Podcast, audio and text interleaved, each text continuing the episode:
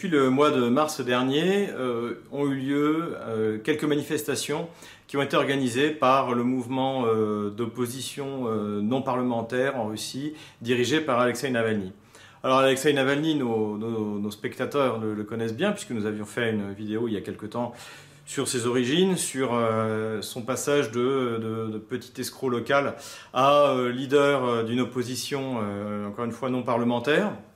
Et, euh, et donc euh, aujourd'hui, il revient sur la scène euh, politique russe en essayant d'être candidat aux présidentielles russes qui auront lieu dans maintenant un peu moins d'un an. Alors, en principe, il ne pourra pas être candidat puisqu'il a été condamné pour, pour escroquerie et donc il a perdu son, son, il a perdu son droit de se présenter donc à des élections. Euh, et euh, euh, le problème, c'est qu'il veut ma- mal- malgré tout exister sur la scène politique russe, notamment pour pouvoir continuer à bénéficier eh bien, de, soutiens financiers locaux ou étrangers. Il a choisi de, s'en prendre non pas directement à Vladimir Poutine, même si Vladimir Poutine est toujours, malgré tout, dans le vocabulaire, toujours au centre euh, des attaques, mais de s'en prendre, on va dire, un peu aux proches euh, ou aux, aux piliers euh, du système de, de- de Vladimir Poutine euh, dans certains domaines. Il y a donc euh, son, euh, son fonds euh, euh, qui s'appelle donc Fonds de lutte contre la corruption, qui est toujours assez intéressant à souligner pour un, pour un escroc notoire. Euh, euh, donc son fonds de lutte contre la, corruption eh bien, a sorti un film contre le procureur général Tchaïka, donc qui est un des piliers de la lutte contre la corruption du gouvernement russe, et contre le, Premier ministre euh, Dimitri Medvedev. Et il nourrit également, et il ne serait pas étonnant qu'il sorte bientôt un film dessus aussi, une vendetta personnelle contre Ramzan Kadyrov, qui est en fait la clé euh, du, du- du système, euh, euh, russe contre l'islamisme dans le Caucase. Malgré euh, tous les efforts d'Alexei Navalny, eh bien, et malgré euh, la manière dont, euh, ces, actions sont relayées dans la presse occidentale, Navalny est en train d'essuyer un grave échec justement dans cette tentative de revenir un peu au centre de la, politique intérieure. Alors l'échec d'Alexei Navalny a différentes raisons, à la fois sur le fond et technique. Euh, il s'est avéré que euh, Alexei Navalny, à plusieurs reprises, s'est montré extrêmement limité dans ses capacités de débattre. Euh, il a notamment récemment eu deux fois une interview et un débat. Il était interviewé par Ksenia Sobchak, qui était pourtant, qui était manifesté avec lui au moment des manifestations de Bolotnaya en 2011 contre Vladimir Poutine et contre le parti Russie Unie.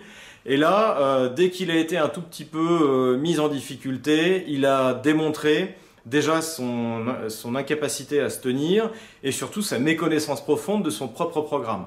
Notamment puisque euh, un moment Ksenia Sobchak euh, lui demande, lui dit mais quand même vous voulez doubler le, budget de la santé, euh, c'est énorme, euh, mais d'ailleurs de combien est le budget de la santé, le pourcentage dans le PIB Et Alexei Navalny est incapable de répondre à cette question, donc il est devenu clair que ce n'est pas lui euh, qui, avait rédigé son, son, programme, et même pas, il ne l'avait même pas lu.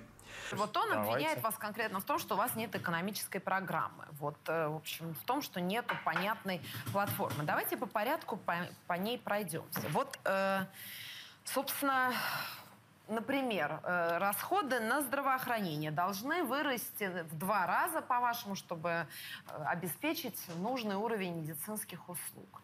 Почему двукратный? Почему не 20%, не 40%? Вот вы делали экономическое Вы- исследование на эту тему? Ксения, читали мою программу? Я ее смотрела, да, конечно. Вы ее читали? Это с сайта, смотрели? с вашего, Вот да. С нашего сайта. И на нашем сайте, в моих выступлениях я везде указываю, что мы должны увеличить финансирование здравоохранения в два раза. И образование тоже примерно в два раза. Вы Мы знаете, хот- сколько сейчас Россия тратит в процентах э, от ВВП на здравоохранение? Я знаю, Ксения, все. Я Сколько? отлично ориентируюсь в цифрах. Ну, это же вопрос. Консолидированный бюджет, федеральный бюджет. Мы Ну, сейчас сколько? уйдем- Подождите, от консолидированного А, Ксюша, ВВП вот России. еще раз, я вам... Вы, Консолидированный федеральный бюджет. Ну, Ксения, скажите. давайте- Сколько?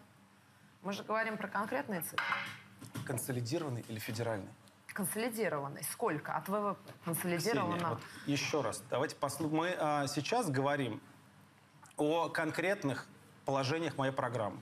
И эти конкретные положения моей программы, они растут из опыта развитых стран. Этот опыт развитых стран говорит о том, что Ну, образование, Я здравоохранение... вам скажу сейчас эту цифру, и Скажите просто вы цифру. ее запомните, потому что вы же Я занимаетесь... знаю. Ну, потому что, скажите мне, чем но он есть, же, отличается? есть же цифра ВВП по здравоохранению. Есть То есть вы говорите, что ее нужно удвоить. Я говорю о том и спрашиваю вас. Я в этом смысле не политик и специально, конечно же, готовилась просто к нашему эфиру. Мгм. Но мне кажется, что если вы просто говорите о том, что в два раза, задаете. если в два раза вы хотите ее поднять, вы эту цифру должны знать. Это 3,6 от ВВП на сегодняшний момент. Вот сегодня тратится на здравоохранение. Ну, я мне знаю. кажется, что если вы предлагаете ее поднять, вы должны ее знать. Вот что Конечно, для я вас, ее знаю. например, э, Euh, un autre débat a eu lieu avec, euh, alors un débat assez ennuyeux qui a eu lieu avec le, le nationaliste russe anti-Poutine euh, euh, Igor Strelkov. Donc c'est son pseudonyme. En fait, c'est celui qui a organisé la défense de Slaviansk face euh, aux, milices néo-nazis euh, ukrainiennes euh, au début du conflit, donc à l'été à l'été 2014, au, au début du conflit, et qui reproche